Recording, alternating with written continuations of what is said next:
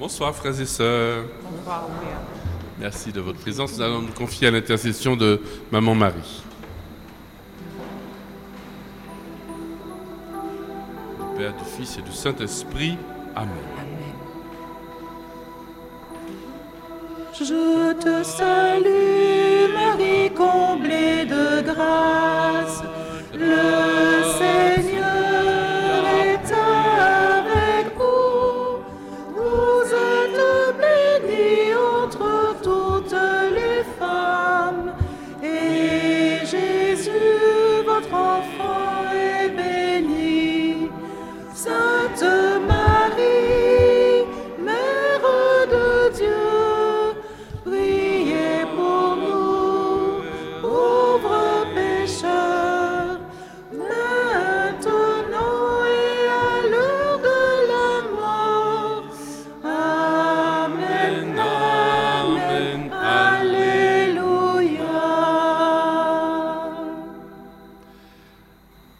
De l'Église, Notre-Dame de la Délivrande, du Père, du Fils et du Saint-Esprit.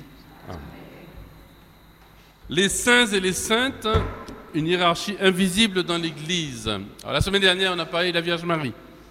Et vous le savez, les catéchèses de cette année, frères et sœurs, c'est l'Église catholique selon les Écritures. hein. Ce que nous vivons dans l'Église selon les Écritures, donc c'est une catéchèse biblique d'abord, euh, fondée sur la Sainte Écriture, et nous revisitons nos pratiques, notre foi, ce que nous avons reçu de la, révélation par les Saintes Écritures notamment, euh, et ce que nous pratiquons dans notre foi, dans la tradition de la Sainte Église, selon les Écritures. Et aujourd'hui, donc, je pose la question de la sainteté, du phénomène de la sainteté, de la réalité de la sainteté, et puis de la personne des saints et des saintes de Dieu. Et j'ai appelé ça une hiérarchie invisible dans l'Église. Il faut se souvenir, je vais citer plein de textes alors. D'abord de 1 Corinthiens 12, 13, 14. Je suis content qu'il y ait le renouveau aujourd'hui parce que je me rappelle, quand j'étais jeune, j'avais des questions par rapport au renouveau, à ce mouvement dans l'église, etc. Je me dis, Seigneur, mais qu'est-ce que c'est que ces gens-là qui, qui essuient les néons, qui dévissent les ampoules, etc., qui pratiquent des choses bizarres? Et puis un jour, j'ai été au monastère de Terville, d'ailleurs, chez les moines. Euh, Je devais avoir 18, 19, 20 ans, je ne sais plus exactement. Et puis, euh, le Seigneur a mis sous mes mains ce- ces passages de l'Écriture, euh, chapitre 12, 13, 14 de, l'Épître aux Corinthiens, et où le Seigneur dit à la fin du, chapitre 12, donc il parle de, de- des, apôtres, de, tous les charismes, de toute l'institution ecclésiale aussi, les docteurs, etc., ceux qui ont le don des miracles, ceux qui ont le don de gouverner, enfin tout le monde. Puis il dit, mais je vais vous montrer une voie plus grande encore. Et cette voie, vous vous rappelez, c'est celle de l'amour.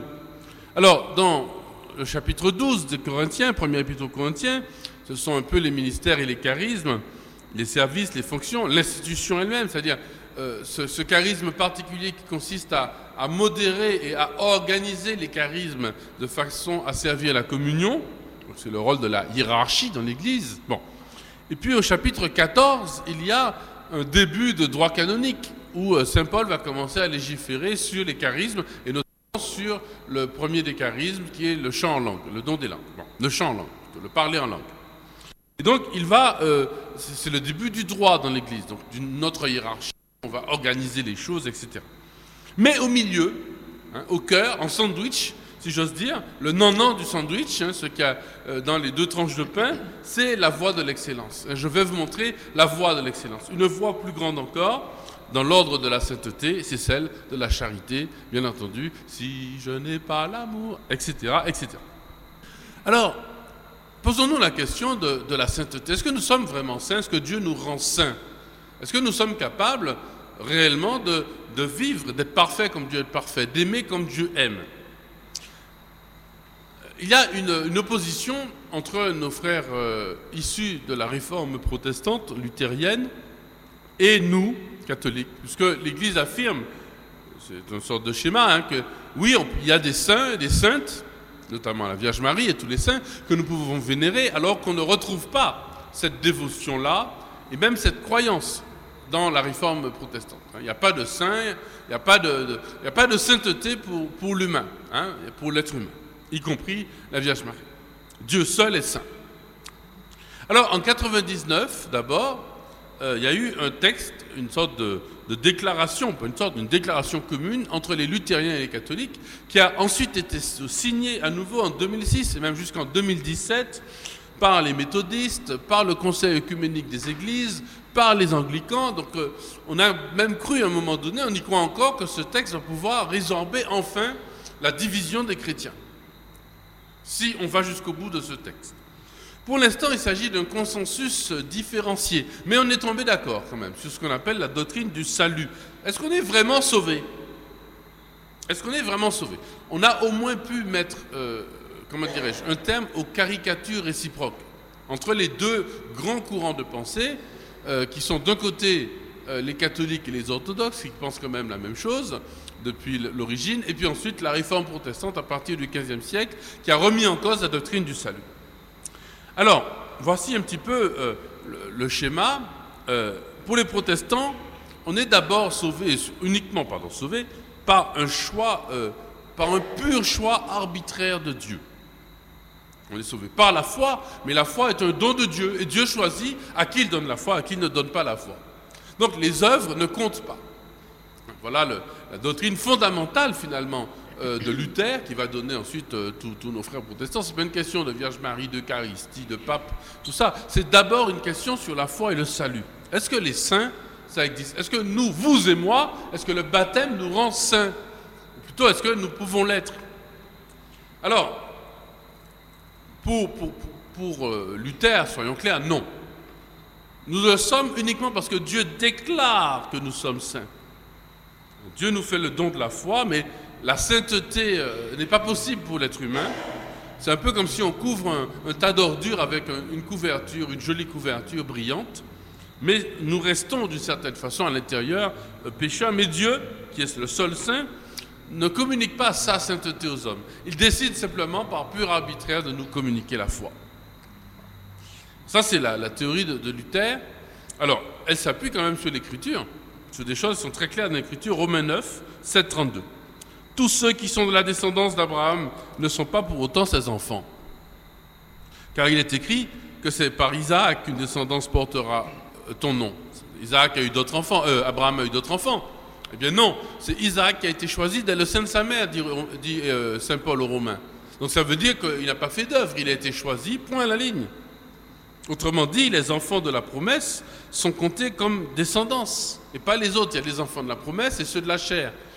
Dieu choisit que celui-là ou celle-là est enfant de la promesse. C'est le cas de Rebecca, c'est le, cas de Agar, etc. De Sarah plutôt, Agar c'est la servante. Ces enfants, dit-il, n'avaient pas encore été mis au monde. Et donc, ils n'avaient fait ni bien ni mal. Or, ils ont été choisis afin que demeure le projet de Dieu qui relève de son choix et ne dépend pas des œuvres, mais de celui qui appelle. Donc, et on comprend que Luther ait fait ce choix, enfin, pour le coup, c'est l'épître romain qui parle, donc on n'a pas à remettre en cause la parole de Dieu. Mais un choix radical en disant oui, mais les catholiques, vous faites trop d'œuvres, euh, vous, euh, enfin lui, il était catholique aussi, mais c'est pas parce qu'on va à la messe, qu'on donne à la quête, etc., qu'on est sauvé. On est sauvé parce que Dieu a choisi, les œuvres ne servent à rien, dit-il. Et de fait, l'épître romain semble lui donner euh, raison. Que dire alors? Est-ce qu'il y a de l'injustice en Dieu Et voilà, Paul lui-même pose la question. Si Dieu choisit qui il veut, est-ce qu'il est injuste Du coup, pourquoi il a choisi un tel plutôt qu'un autre? Entre deux frères, entre Ésaü et Jacob, il choisit Jacob. Pourquoi? Pourquoi cette injustice? Pourquoi il donne le salut, la justification à l'un et pas à l'autre? Ainsi donc, Dieu fait miséricorde à qui il veut. La preuve, il a endurci le cœur de Pharaon, dit le verset 17. Hein. il fait miséricorde à qui il veut, il endurcit le cœur de qui il veut. Mais tu vas me dire, alors pourquoi Dieu nous fait des reproches? Là aussi, pourquoi Dieu nous reproche-t-il de ne pas avoir la foi si c'est lui qui la donne à qui il veut? Et Paul pose la question. Eh bien, il répond, ben, qui peut s'opposer à la volonté? Est-ce que le, vase réclame d'être parfait au potier? Hein, Dis toi Dieu a choisi, point là.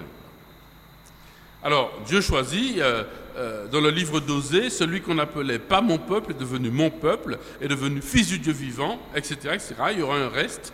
Et il dit même, et il a entièrement raison, ben, c'est Paul qui parle, si Dieu n'était pas là, nous serions comme Sodome et Gomorre. Ça, c'est vrai. Voilà. Bon. Donc, euh, ça c'est de façon radicale, euh, Luther s'en tient là. Il dit, Dieu donne la foi. Qui il veut, c'est pure grâce. Eh bien, figurez-vous que nous sommes d'accord.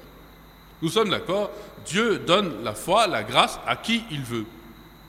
Sauf que, pour euh, les catholiques, on est sauvé par grâce, c'est donc gratuit. Donc on est d'accord, ça vient de l'épître aux Romains. Mais l'homme accepte ou pas cette grâce. C'est là qu'elle n'est pas d'accord. L'homme va accepter, va consentir à la grâce de Dieu. Dieu donne la grâce à qui il veut, c'est lui qui a l'initiative, mais l'homme dit oui. Et à ce moment-là, il va manifester son acceptation, il va parvenir même à la plénitude de la foi, il va parfaire la foi par des œuvres qui sont suscitées par la grâce de Dieu. Est-ce que vous m'avez compris? Donc, pour Luther, de façon radicale, Romain 9, l'homme est sauvé, Dieu donne la grâce, point à la ligne. L'homme n'a pas le choix, comme le vase dans les mains du potier. Pour les catholiques, Dieu donne la grâce, c'est bien lui qui a l'initiative totale. Mais cette grâce va appeler l'acceptation de l'homme, qui va dire oui et qui va même en lui euh, faire vivre la grâce par des œuvres. Écoutez ce que dit l'épître de Saint Jacques, qui d'ailleurs n'était pas aimé, l'épître de Saint Jacques a été rejeté par Luther. Parlez et agissez comme des gens qui vont être jugés par une loi de liberté, car le jugement est sans miséricorde pour celui qui n'a pas fait miséricorde. Mais la miséricorde se moque du jugement. Mes frères, si quelqu'un prétend avoir la foi sans la mettre en œuvre, à quoi cela sert-il? La foi peut-elle le sauver? On a l'impression que c'est l'opposé du texte de Romains 9, et pas du tout. C'est le complément. Oui, Dieu te donne la foi, mais à toi de poser des actes. Si tu méprises un pauvre qui vient. Hein? Ainsi donc, la foi, si elle n'est pas mise en œuvre, c'est bien la foi gratuite de Dieu qui est mise en œuvre, eh bien cette foi est morte. D'ailleurs, il rajoute, hein, les, les démons ont la foi et ils tremblent. Si tu as la foi, moi j'ai les œuvres. Montre-moi ta foi sans les œuvres, et moi, par mes œuvres, je te montrerai la foi. Donc ce n'est pas l'homme qui se sauve par ses œuvres, attention. Et Luther a raison de, dire non, nous, nous, ne nous sauvons pas nous-mêmes par nos œuvres. C'est bien Dieu qui nous sauve en nous donnant gratuitement la foi. C'est bien cela. Mais Dieu nous demande des œuvres, comme il va le rappeler, comme il a demandé à Abraham, verset 21 de Saint Jacques, chapitre 2 il a, donné la foi à Abraham, mais après il lui a dit va, va sacrifier ton fils. Et c'est quand il a posé l'acte qu'il a en quelque sorte euh, accepté, manifesté et même il, a atteint la perfection de la foi par ses œuvres. La foi sans les œuvres n'est rien, dit, euh, dit, dit Saint Jacques. Tu vois bien que la foi agissait par ses œuvres. Par les œuvres, la foi devient plus parfaite. Vous le voyez bien, l'homme devient juste par les œuvres et non seulement par la foi. Ainsi fut Rahab la prostituée, qui a accueilli des, visiteurs, etc. Le catéchisme de l'Église catholique dit la chose suivante. La libre initiative de Dieu, ça fait mille fois que je cite ça dans les catéchèses, hein, mais la libre initiative de Dieu, c'est bien Dieu qui a l'initiative, c'est Dieu qui vient me voir, etc. Mais l'homme doit au moins, c'est lui qui me motive, il me donne le carburant, il me donne la force, le souffle de l'esprit. Il me relève de mes péchés, il me guérit, il m'élève, tout. Mais l'homme doit dire oui. Donc la libre initiative de Dieu réclame la libre réponse de l'homme. Car Dieu a créé l'homme, et c'est ça qui est important. Dieu a créé l'homme à son image. Donc il lui a donné la liberté. Et donc le pouvoir de le connaître, de l'aimer, de lui dire oui, ou de lui dire non, ou de lui dire non. Donc l'âme n'entre que librement dans la communion de l'amour avec Dieu. Donc Dieu ne force pas l'âme à l'aimer. Même s'il donne la, foi, même s'il est tout-puissant, il ne force pas l'homme à l'aimer. Il faut que l'homme dise oui. Et c'est là l'œuvre. Et c'est par les œuvres. C'est par l'amour, c'est par le pardon. C'est en accueillant l'autre. C'est comme ça que je manifeste à Dieu que j'accepte la grâce de la foi et la grâce du salut. Donc ce n'est pas mes œuvres qui me sauvent, c'est bien la grâce de Dieu, mais moi je dois dire oui à la grâce pour qu'elle puisse me sauver. L'homme, donc, peut faire obstacle à la grâce, on peut le dire dans l'autre sens, par un refus libre. Eh oui, c'est pour ça que l'enfer est possible, parce que l'homme peut dire non, L'enfer, c'est signe de l'amour de Dieu qui n'a pas retiré le don qu'il a fait à l'homme. Parce que, effectivement, si l'enfer n'existe pas, eh bien, ça veut dire que l'homme est obligé d'aimer Dieu. Donc l'homme n'est pas libre. Il n'est pas l'homme, il n'est pas fils de Dieu. La sainteté est donc possible. Parce que rien n'est impossible à Dieu. Voilà ce que dit Jean 14. Amen, amen, je vous le dis. Celui qui croit en moi fera les œuvres que je fais, il en fera même de plus grandes. Ça veut dire que l'homme acquiert la capacité, et c'est là, vous voyez, la question qu'on se pose, c'est sur les saints et les saintes. Est-ce que c'est possible d'être saint ou sainte? Ou est-ce que c'est simplement un titre qu'on donne à quelqu'un qui est sympa ou que nous aimons bien? Est-ce que c'est possible qu'un homme ait en lui la grâce qui fait de lui un fils de Dieu, de la pureté? Alors voilà la question, les saints et les saintes de Dieu. Et on, connaît ce texte de l'Apocalypse qui révèle que oui, une foule immense de, personnes sont au ciel, c'est-à-dire qu'elles ont été touchées, euh, comment dire, euh, comme on dit pour un virus déjà, euh, contaminées par la sainteté de Dieu. La nature de l'homme a été élevée par la grâce. Elle n'a pas été détruite, mais la grâce peut élever la nature au rang de la sainteté de Dieu. Voilà ce que qu'enseigne la parole de Dieu. J'entendis, Apocalypse 7, versets 4 à 17. J'entendis le nombre de ceux qui étaient marqués du sceau. Ils étaient 144 000 de toutes les tribus d'Israël. On connaît 144 000, 12 fois 12. Donc une perfection au carré. 12 c'est déjà la perfection, mais 12 fois 12, 144, multiplié par 1000, 144 000. C'est-à-dire une multitude de perfections. Une perfection multiple. Parce que Dieu veut que tous les hommes soient sauvés. 1 Timothée 2, 4. Dieu veut que tous les hommes soient sauvés. Donc ce n'est pas un petit reste que Dieu a choisi de façon arbitraire. trois là, trois. Dieu a donné sa grâce au maximum des êtres humains. C'est pour ça que nous évangélisons. Et qu'il faut évangéliser. Voilà, pour le coup, nos frères protestants sont meilleurs que nous, en fait. Beaucoup d'entre eux. On se demande pourquoi, parce que c'est nous qui, sommes censés être persuadés que, Dieu n'attend que, que ça, d'entrer dans l'âme de chaque homme. Dieu veut que tous les hommes soient sauvés. Mais s'il le veut, alors tous les hommes sont sauvés dans ce cas-là. Qu'est-ce qui pourrait faire obstacle si Dieu le veut? Eh bien, Dieu a choisi que la seule chose qui puisse lui faire obstacle, c'est que moi je lui dise non librement. Je peux lui dire non. Je peux lui dire non. Parce que je suis son fils ou sa fille. Donc, euh, le 12 000 de la tribu de Judas, 12 000 de la tribu, etc. etc. Après cela, j'ai vu, voici une foule immense que nul ne pouvait dénombrer. De toute nation, tribu, peuple, langue, ils se tenaient debout devant le trône et devant l'agneau, vêtus de robes blanches, les palmes à la main. Hein, la palme, c'est le signe de la victoire, de la victoire la plus totale. La robe blanche, c'est la pureté la plus totale. Vous voyez qu'il y a une extension universelle du salut. Hein. Tout le monde est une foule immense que nul ne peut dénombrer. Donc la promesse faite à Abraham, elle s'accomplit. Ils ont une palme. Mais une palme, c'est quand on a remporté une victoire. Et en même temps, comment dire Est-ce que c'est l'homme qui se sauve par lui-même ou est-ce que c'est Dieu qui le sauve C'est Dieu. Ce n'est que Dieu. Et en même temps, l'homme doit dire oui.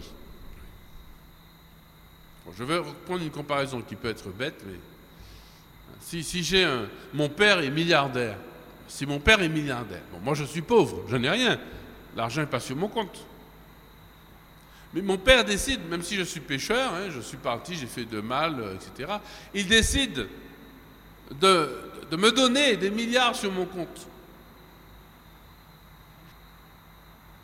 Mais c'est à moi d'aller les dépenser si j'ai envie d'acheter, euh, de réparer euh, l'église d'Emmaüs, la toiture, et d'acheter enfin un pied pour le micro. C'est moi qui vais l'acheter. Est-ce que c'est moi vraiment? Ou bien est-ce que c'est mon père qui fera tout? Et voilà. Donc, euh, ils ont la robe blanche, ils sont debout devant le trône, c'est-à-dire qu'ils sont rentrés dans le sanctuaire, et ils ont des palmes à la main. Et ils crient à d'une voix forte, donc ils font la profession de foi. Hein. Le salut appartient à notre Dieu qui siège sur le trône et à l'agneau. Donc, profession de foi, je crois en Dieu. Vous voyez, là aussi, c'est un acte. C'est une œuvre de faire une profession de foi. Pour répondre à la foi, qu'est-ce qu'on fait à la messe ce dimanche? On lit l'évangile, il y a l'homélie qui nous explique, et après on se met debout pour dire Je crois en Dieu. C'est un acte de foi. C'est une œuvre. Mais une œuvre qui va répondre à l'initiative de Dieu, parce que l'évangile est premier, il a été proclamé sur nous. Eh la, réponse de l'homme, c'est la- la proclamation de la foi et la louange. Et la louange. Amen, louange, gloire, sagesse, action de grâce, honneur, puissance et force à notre Dieu, pour les siècles des siècles. Amen. Donc, louange et profession de foi sont les signes même de la grâce. D'ailleurs, quand on a les effusions de l'Esprit Saint dans les actes, qu'est-ce que font les personnes qui reçoivent l'effusion? Ils commencent par louer, à proclamer la grandeur de Dieu la foi. Donc c'est bien le signe que la sainteté est donnée. Et écoutez la suite. La question se pose, qui sont ces gens? Qui sont-ils? N'oubliez pas, nous posons la question au cours de cette catéchèse, est-ce que l'Église a raison? Est-ce que c'est biblique? Est-ce que c'est la, la- la révélation que de vénérer les saints et les saintes de Dieu? De la Vierge Marie à, tous les saints jusqu'à Carlo Acutis hein, et tous les autres après. Est-ce que c'est normal? Est-ce que Dieu le veut? Ben oui. Qui sont-ils ces gens vêtus de robes blanches? Mon Seigneur, tu le sais. Alors il me dit, ce sont ceux qui viennent de la grande épreuve. Donc ce sont des êtres humains qui ont vécu sur terre, l'église militante, qui ont souffert. Ils ont lavé leurs robes et les ont blanchies dans le sang de l'agneau. Oui, l'homme est pécheur. Et c'est ça l'expérience de Luther. Il a raison. L'homme reste pécheur. Mais est-ce que la grâce le lave vraiment? Eh bien oui. Ils ont lavé leurs robes. Dans quel amour? Dans quelle œuvre? Dans celle du saint sacrifice du Seigneur, évidemment. Dans le sang de l'agneau. C'est pas par mes œuvres que je suis sauvé. Moi, je ne peux rien faire. L'Ancien Testament, c'était que ça, dit l'Épître aux Hébreux. On a tué des milliers de bêtes dans le temple. Est-ce que ça a sauvé quelqu'un? Non. Même les sacrifices humains? Non. Par contre, le sacrifice unique de l'agneau, eh bien, quand j'ai lavé ma robe dans le sang de l'agneau, c'est-à-dire quand j'ai épousé son sacrifice, quand j'ai épousé sa croix, quand j'ai dit oui, alors là, mes péchés seraient rouges comme le vermillon, ils deviendront blancs comme la neige. Ils ont lavé leur robe dans le sang de l'agneau. C'est pourquoi ils sont devant le trône, je suis devant le trône. Le servant jour et nuit, nous sommes dans le sanctuaire. Pour rentrer dans le Dieu saint, il faut être saint. Il faut être fils et fille de Dieu. Alors celui qui siège établira sa demeure chez eux. Ils n'auront plus faim, plus soif, ni le soleil, ni la chaleur ne les accablera, puisque l'agneau se tient au milieu du trône, pardon. Il sera leur pasteur pour les conduire aux sources des eaux de la vie, et Dieu essuiera toutes larmes de leurs yeux. Ou si vous préférez encore, Saint Jean, chapitre 3, versets 2 et 3, Mais bien aimés, dès maintenant, nous sommes enfants de Dieu et nous le sommes vraiment. Mais ce que nous serons n'a pas encore été manifesté. Nous le savons, quand tout ce sera manifesté, nous lui serons semblables et nous le verrons tel qu'il est. Et quiconque met en lui une telle espérance se rend pur comme lui-même est pur. Donc oui, il est possible d'être saint. Il est possible d'être saint de la sainteté de Dieu, que Dieu nous communique. C'est ce qu'on appelle, ce qu'on appelle les vertus théologales. C'est-à-dire qu'elles sont infusées en nous. Vous prenez, vous prenez un, un petit dité local, vous prenez de, comment s'appelle, citronnelle, euh, brisée à tout mot. Vous mettez dans de l'eau chaude. Qu'est-ce qui se passe? La vertu des plantes est diffusée dans l'eau. Et elle prend le goût, la couleur, les vertus, vous êtes soigné, etc. Eh bien, c'est la même chose. La grâce, les vertus théologales, la foi, l'espérance et la charité, elles appartiennent à Dieu seul. Et Dieu va les infuser en nous. Et elles vont, donc se diffuser dans notre vie de foi, d'espérance et de charité. Mais ça vient de Dieu seul, c'est la grâce. Mais c'est bien moi qui reçois cela. Vous êtes pur comme lui-même est pur. Et donc, pour finir, l'expérience de la sainteté, la sainte, les saints et les saintes de Dieu, qu'est-ce qui s'est passé? Eh bien, les chrétiens, au départ, enfin, comme tous les croyants, tu te dis, mais tu ne peux pas être fils et fille de Dieu, c'est trop fort. On préfère croire un peu comme Luther que, bon, Dieu nous choisit, il fait de nous des fils de Dieu, merci Seigneur, c'est trop fort, il a raison. Mais est-ce qu'il nous donne vraiment d'être fils et filles? Est-ce qu'à ce point-là, par les sacrements, nous recevons la grâce? Elle est, encore une fois, elle s'infuse en nous. Les vertus divines, donc théologales, sont infusées et diffusées dans ma vie. Je reçois les vertus comme l'eau reçoit les vertus de la citronnelle et de l'atomo, vous voyez, ou du thé la. Eh bien, ils ont été surpris, ils ont été émerveillés de voir que des chrétiens, après la mort de Jésus, après la Pentecôte, après l'effusion de l'Esprit, agissaient comme le Christ. Ça a été pour eux une preuve que ce qu'il annoncé dans, l'Écriture est vrai.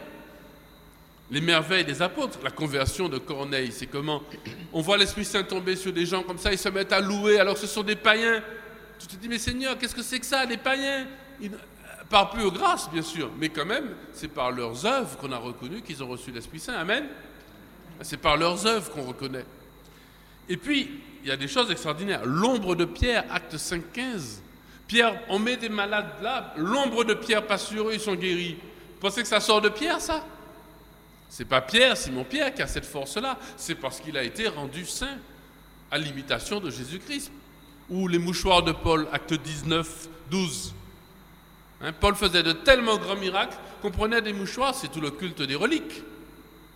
Hein, on peut nous critiquer les reliques, etc. Mais les reliques, mais on a l'évêché pour euh, la cellule Padre Pio, euh, une relique de, Padre Pio, mais je peux vous dire, moi j'ai fait des exorcismes, je peux vous dire la puissance des reliques.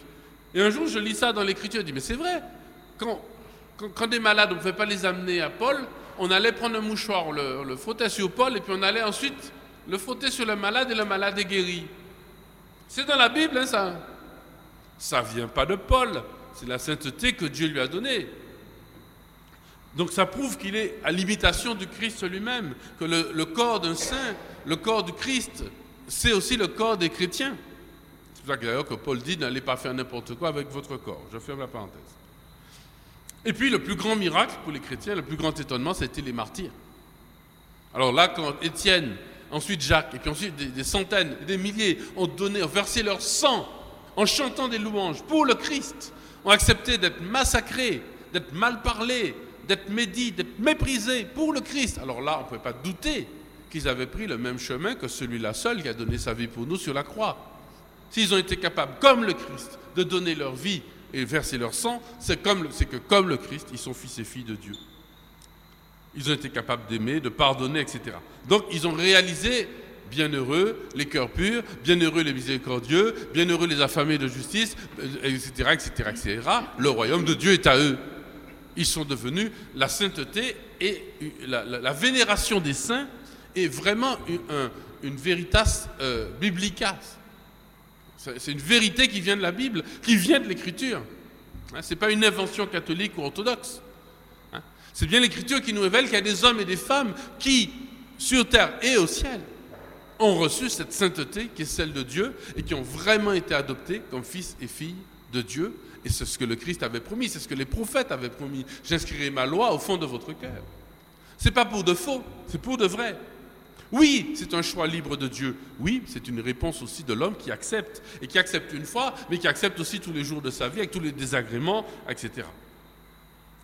Donc, l'histoire nous a montré euh, les miracles des apôtres, le, sacrifice des martyrs, mais aussi le don, parce que euh, c'est bientôt le 2 février, le, don des vierges et des ascètes, des religieux, des religieuses, des moines qui ont donné toute leur vie parce qu'il n'y avait plus de martyrs.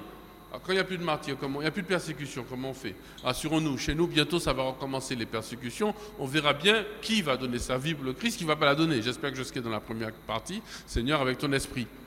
Mais frères et sœurs, quand il n'y avait plus de persécution, les chrétiens ont tremblé. Comment imiter le Christ? Ah, Mais ils ont donné leur vie. Tout. Ils ont tout donné. Leur argent, leur vie, tout. À Jésus. Parce que quand Jésus est dans la vie, tout le reste ne sert à rien, en fait. Tout le reste devient une occasion d'aimer le Christ. Les fondateurs, les docteurs, et puis finalement les humbles. Les humbles. On a découvert avec euh, beaucoup de saints, mais notamment Thérèse de Lisieux, qui est la plus éclatante, Comment on peut être un, héros dans le Christ, avoir tout donné en étant, en ayant une vie toute simple? Simplement par des actes d'amour jour après jour, en ayant vraiment cette sainteté-là. Hein? Alors on les cite dans la prière eucharistique, hein? la Bienheureuse Marie, toujours vierge, Saint Joseph, son époux, Pierre, Paul, André, Jacques, Jean, Thomas, Jacques et Philippe, Barthélemy et Matthieu, Simon et Jude, ça ce sont les saints, puis ensuite les, apôtres. Euh, Lin, Clé, Clément, Six, Corneille, Cyprien, Laurent, Chrysogone, Jean et Paul, Comé, Damien, etc. Ce sont des martyrs, ce sont les saints. Ou encore euh, Ignace, Alexandre, Marcelin Pierre, Félicité Perpétue, Agathe, Lucie, Agnès, Cécile, Anastasie, Mathias, Barnabé, Étienne et bien sûr Jean-Baptiste. Ce sont ceux qui ont vraiment été d'autres Christ. Ils ont été d'autres Christ. Saint Paul les appelle les saints. Et il y en a parmi nous. Et voilà pourquoi l'Église a toujours euh, vénéré les saints, mais aussi admiré ce phénomène-là, parce qu'il est à la gloire d'une seule personne, il est à la gloire de Dieu. La Vierge Marie est à la gloire de Dieu, chaque saint est à la gloire de Dieu. Et cela fait peser une responsabilité énorme et une joie énorme pour nous tous de savoir que nous sommes promis à une telle gloire et qu'on peut l'atteindre dès maintenant, aujourd'hui même. Notre secours est dans le nom du Seigneur. Qui a fait le ciel et la terre. Bien, alors Monseigneur, nous reprenons avec la série de questions. On va commencer par une question de la dernière fois pour une auditrice euh, qui n'avait pas obtenu sa réponse. Quel rôle ont joué les autres femmes dans la Bible dans l'attente de Jésus? Dans l'attente de Jésus. Ah ben merci, c'est une belle question, très biblique, très belle, qui, euh, est un peu la ligne par laquelle j'ai abordé le, thème de la, semaine dernière, donc la, théologie et le culte de la Vierge Marie dans l'Église, selon l'Écriture. Pour faire court, l'enseignement était le suivant.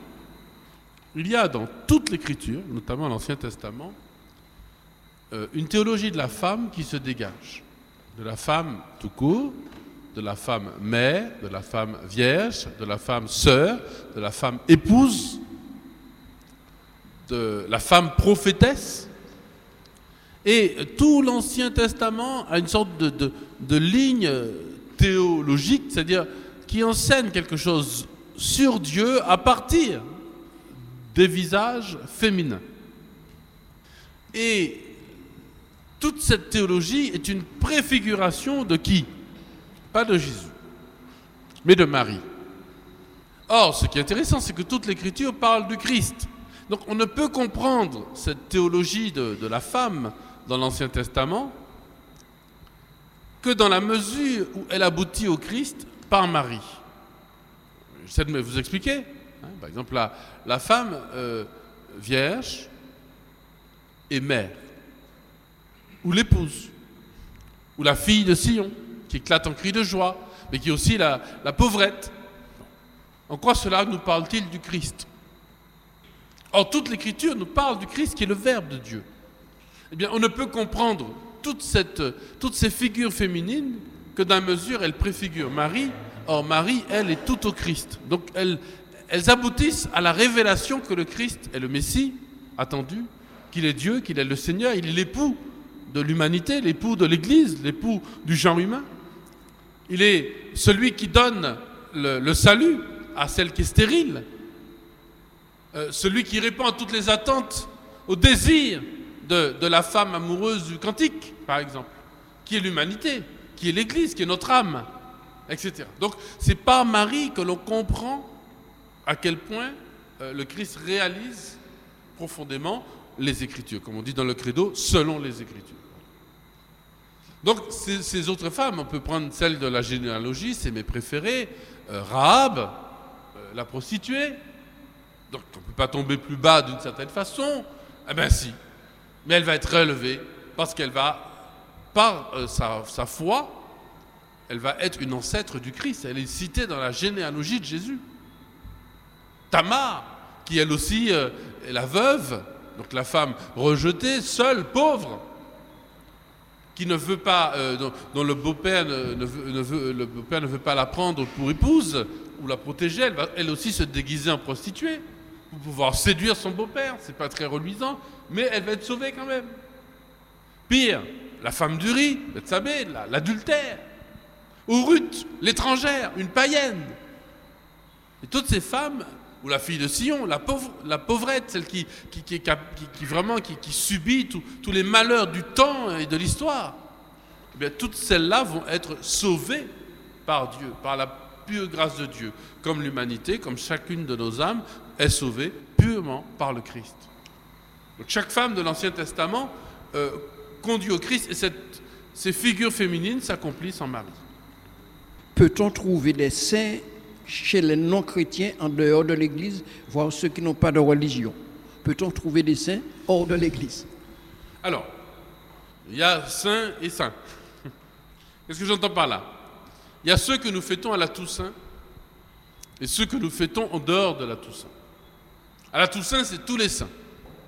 Parmi eux, il y a ceux qui sont connus, dont on a le nom qui sont canonisés. Canonisés, ça veut dire qu'on a inscrit leur nom dans la liste des saints. Ceux-là, c'est ceux que l'on fête euh, pour le calendrier. Il n'y en a pas 365, hein. il y en a plus de 40 000 qui sont canonisés, qui sont inscrits au canon des saints. L'Église a reconnu aujourd'hui plusieurs dizaines de milliers d'hommes et de femmes. Et alors pour qu'on les reconnaisse comme tels, il faut que ces hommes et ces femmes, il faut qu'il y ait un miracle, même d'eux. Un miracle, un vrai miracle, hein, pas un petit signe, j'avais le mal à la gorge et puis je suis arrivé, euh, ah ben j'ai prié Sainte une telle et puis euh, hop, j'ai pu... Non, un miracle attesté par les médecins, etc.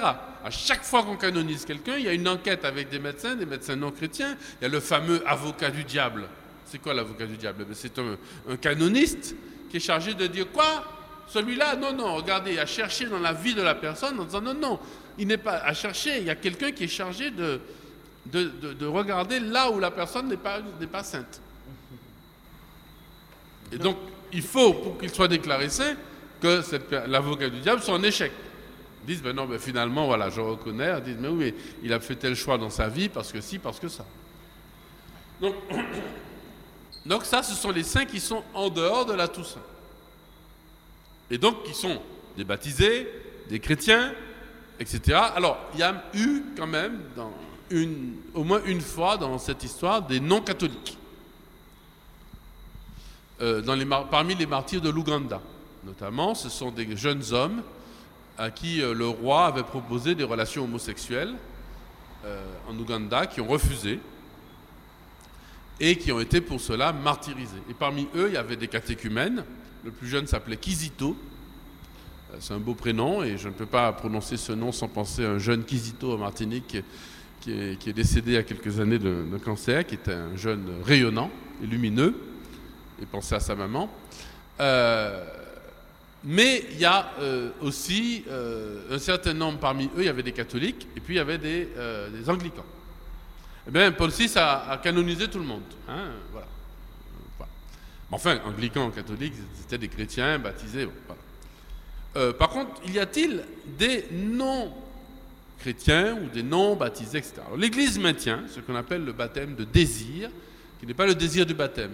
Ce sont ces hommes et ces femmes justes devant Dieu, à qui on n'a pas annoncé l'Évangile, à qui on a peut-être mal annoncé l'Évangile, mais qui, si ils avaient, et là vous tombez tout à fait dans le thème d'aujourd'hui par rapport à la foi et les œuvres, il y a des hommes et des femmes qui par leurs œuvres, mais la totalité de leur vie, manifestent effectivement que la grâce est sur eux. En tout cas, si on leur avait annoncé l'évangile, ils auraient reconnu totalement euh, euh, la, la plénitude qu'est le Christ Jésus, lui qui est le chemin, la vérité et la vie.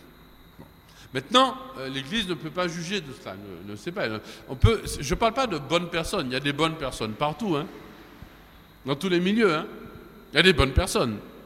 Ce n'est pas simplement des gens qui sont de bonnes personnes. Notre but dans la vie n'est pas d'être une bonne personne, frères et sœurs. N'enseignez pas ça aux jeunes, ne dites pas ça à votre mari, etc. On n'est pas chrétien pour être des bonnes personnes, on est chrétien pour être des saints. C'est pas, un saint, ce n'est pas seulement une bonne personne. C'est pas un choupépin, un béni oui oui. Un saint, c'est quelqu'un qui a donné toute sa vie à, Dieu de façon radicale. Et qui n'a pas fait de. Qui, essaie de faire le minimum de compromis avec le monde. Je peux une bonne personne remplie de compromis. Hein, c'est vraiment la sainteté de Dieu. Être une bonne personne dans tous les milieux, dans toutes les sectes, dans toutes les religions, dans tous les. etc. Il y a des bonnes personnes et il y a des mauvaises personnes partout, même dans l'église catholique. Ça, c'est sûr. Donc, le but de notre vie, c'est la sainteté même de Dieu. Alors, quand on dit, donc, est-ce qu'il y a des saints dans d'autres religions, d'autres... C'est possible que des hommes aient été touchés par la grâce, par les moyens qui sont ceux de Dieu. Dieu parle, il ne parle pas uniquement par l'écriture sainte et par son Église, il parle par la nature, il parle même par d'autres doctrines qui comportent des éléments de vérité, ce qu'on appelle les semences du Verbe. Donc est-ce qu'un homme, une femme peut avoir été touché à ce point par le, le petit rayon de vérité qui est passé par, euh, je ne sais pas par qui, par quoi, et qui a été touché à ce point par la grâce qu'ils ont donné toute leur vie à Dieu sans forcément le... C'est possible. C'est possible. Euh, je, ne suis, je ne suis pas Dieu, Dieu merci. Euh, et on ne va pas prendre la place de Dieu pour cela. Est-ce qu'on peut supposer, Monseigneur, que parmi ces saints qui ne seraient pas catholiques ou même chrétiens, Ah, si, ils le sont. Ils Ah, le sont parce que si on est sauvé hors de l'Église, il n'y a pas de salut. Sauf qu'ils ne le savent pas. Ils ne sont pas catholiques au sens sociologique du terme. Mais ils sont catholiques s'ils sont sauvés. Ils sont dans l'Église s'ils sont sauvés. D'accord? Parce qu'on on confond les, les limites visibles de l'Église et les limites invisibles, d'où le thème de cette catéchèse, Saint et Sainte de Dieu, une hiérarchie invisible dans l'Église. Mais tous ceux qui sont sauvés sont sauvés parce qu'ils sont membres de l'Église et de l'Église catholique, apostolique et romaine. d'accord, ils sont saints puisque Dieu est saint. Oui, mais parfois ils ne le savent pas. Est-ce que quelqu'un qui aujourd'hui est dans tel tel mouvement, tel machin, etc., il ne sait pas, parce que d'abord peut-être il a une mauvaise image de l'Église catholique, parce que les catholiques qu'il a rencontrés ou vus, ou ceux dont il a entendu parler, ça ne l'attire pas, et ça je peux le comprendre. Nous on a la chance d'être nés dans cette Église, ou d'y être venus pour certains, d'être, voilà, très bien. Mais, euh, mais par contre, lui, il est membre de l'Église, peut-être qu'il ne le sait pas. Peut-être qu'on dit, tiens, il est dans tel machin, dans tel groupe, ou, ou dans rien du tout. Il n'est pas sociologiquement euh, repéré comme catholique, mais en réalité, il l'est. S'il est, s'il est sauvé, c'est qu'il l'est, en fait. Ça fait penser à Spirituellement. Ça fait penser à Sainte Jeanne d'Arc. Oui, si je n'y suis, que Dieu m'y mette. On poursuit, Monseigneur? Oui. Alors, que répondre à ceux qui disent prier les saints, c'est prier les morts? Ce que Jésus a répondu. Qu'est-ce que Jésus a répondu? Il a dit, vous dites que c'est le Dieu d'Abraham, d'Isaac et de Jacob. Mais dans ce cas-là, c'est le Dieu des morts, puisqu'Abraham, Isaac, et Jacob sont morts. Or, il n'est pas le Dieu des morts, mais le Dieu des vivants. Donc, les saints sont vivants en Dieu. Précisément, c'est ça le phénomène de la sainteté. hein. Ils ne sont pas morts, ils sont vivants parce que par la grâce. Alors, Ils ne sont pas vivants dans leur corps de chair, mais ils sont vivants. Donc, ceux qui ont les yeux du monde vont dire qu'ils sont morts. Saint Dominique est mort, Sainte Jeanne d'Arc est morte, Sainte Thérèse de Lisieux est morte, ça c'est les yeux du monde. Mais les yeux de la foi, celui qui croit en moi, même s'il meurt, vivra, dit Jésus. C'est bien, c'est bien tendre, j'ai bien compris la parole. Et donc, justement, on reconnaît dans les saints ceux qui croient, ceux qui ont cru. Par exemple, la Vierge Marie, bienheureuse celle qui a cru, dit la parole de Dieu, en, la désignant elle, sous l'action de l'Esprit Saint. Donc, comme elle a cru, elle est vivante. Donc, les saints, précisément, sont ceux. C'est pour ça qu'à la Toussaint, on, comme on ne sait pas qui, on célèbre tous, tous les saints, tous ceux qui vivent en Dieu.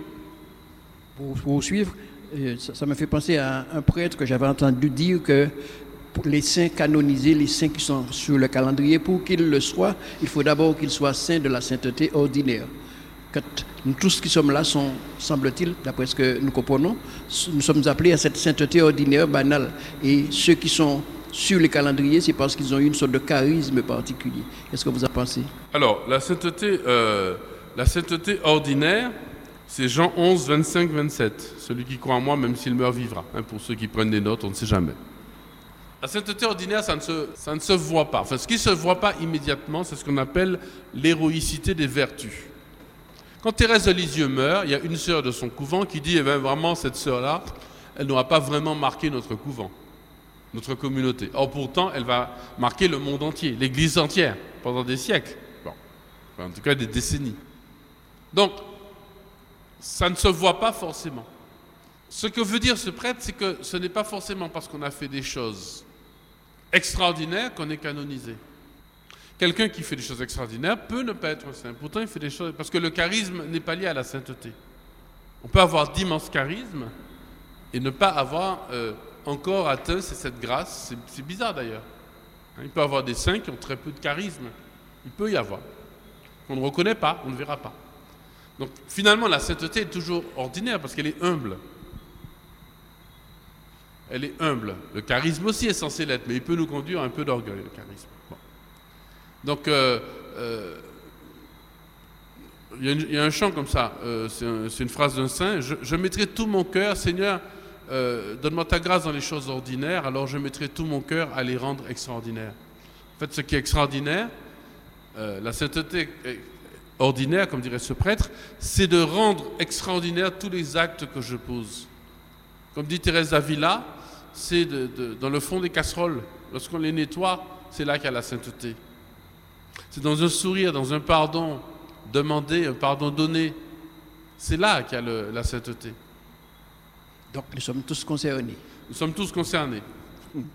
Merci, Monseigneur, pour cette bonne nouvelle. Ça, c'est sûr qu'on est tous concernés. Et ça, c'est, j'ai fini à catéchèse là-dessus, Michel. C'est vrai que, enfin, si les catholiques comprenaient cet enseignement de l'Église, que la sainteté, c'est pas quelque chose qui est éloigné, c'est pour ça que Jean-Paul II a canonisé tellement et béatifié tellement de saints et de bienheureux, pour nous montrer que dans toutes les conditions, humaines, sociales, euh, géopolitiques, Dieu suscite des saints.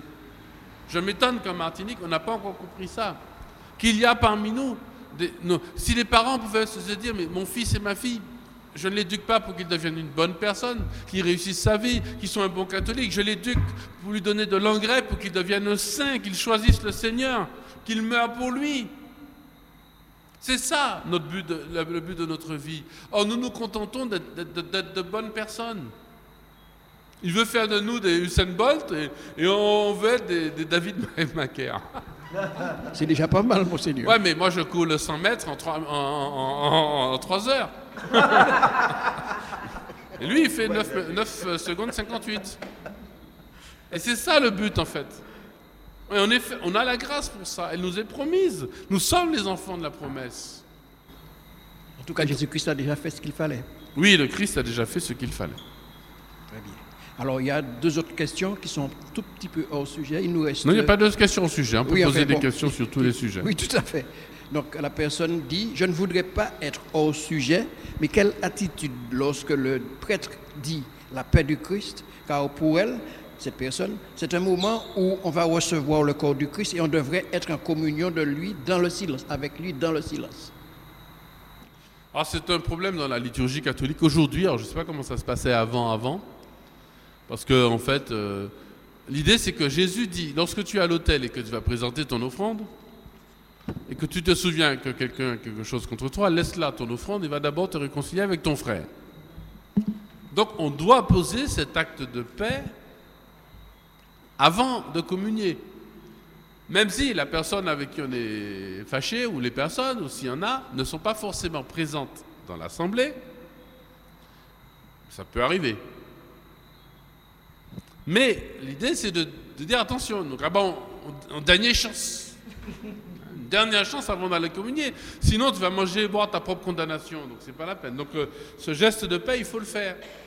Et le frère qui est à côté de moi, la sœur qui est à côté de moi, est le représentant finalement de ma volonté de faire la paix avec tous les autres. Donc je représente euh, pour celui-là euh, la personne avec qui il veut faire la paix. Je fais la paix à lui, mais peut-être qu'il pense à quelqu'un d'autre. Mais moi, je suis là pour voir qu'il fait ce signe, pour attester de ce signe. Maintenant, euh, lorsque c'est le big bisou partout, parti, tout le monde veut faire machin, etc et qu'on n'est plus dans la paix. En plus que la chorale chante ce qui n'est pas dans la liturgie, donne la paix, donne. Ça, ça, n'existe pas le chant de paix dans la liturgie, ça n'existe pas. On va arrêter avec ça là même. C'est l'agneau de Dieu qu'on est en train de chanter. Et qui est un chant de pénitence en plus, agneau de Dieu. Alors quand j'entends la batterie, le machin, etc., l'agneau de Dieu, c'est un chant de pénitence. Prends pitié de nous, enfin, de pénitence, en tout cas de, de profonde introspection, de, de contrition peut-être, de contrition. Sinon, voilà. Moment on dit, voilà, de dire attention, je vais communier, quoi. Donc ce moment doit être dans la paix, effectivement. Alors il y a autre chose. Dernièrement, un curé ami me disait que dans sa paroisse, il a dit aux gens, bon, vous allez faire la paix du Christ, mais vous ne faites la paix du Christ que si vous êtes prêt à inviter à manger la personne à qui vous faites la paix du Christ, chez vous. Vous faites la paix du Christ, mais est-ce que vous êtes prêt à inviter ce frère et cette sœur-là à manger à votre table? Sinon, ce n'est pas la peine. C'est pas la peine. Pas la peine. C'est pas, c'est pas des simagrées devant le Seigneur. Voilà. Donc, dans ce voilà. Donc, euh, il y a une vraie interrogation dans notre liturgie pour à la fois garder la paix, mais en même temps, il nous faut poser ce, geste. Alors on pourrait le poser à la fin de la messe. Moi j'aime bien la fin de la messe, on m'a dit allez dans la paix justement. Commencez, à- au lieu de courir prendre sa voiture pour éviter un embouteillage, machin, etc. ben, si à la fin de la messe on prenait 5-10 minutes pour embrasser tout le monde, chaque frère et soeur, lui demander de ses nouvelles, etc. C'est ça. La, la- de toute façon c'est pour ça peut-être que le Seigneur est en train de nous punir et de réduire le nombre de fidèles qui vient à la messe. Quand on sera plus que 10 à la messe à la cathédrale, à ce moment-là peut-être qu'on va se connaître par nos prénoms. Puisque lorsqu'on est 1400, tout- chaque- bête a fait clair pour son âme. Tout le monde s'en va, personne ne se connaît. Celui-là vient à la messe, il ne vient pas, il peut mourir, personne ne sait. Donc peut-être que le Seigneur est en train de nous dire, ben, vous autres, ouais, vous allez voir. Quand vous serez 10, comme ça, quand il va manquer un, vous dites, ben, tiens, où est-ce qu'il est?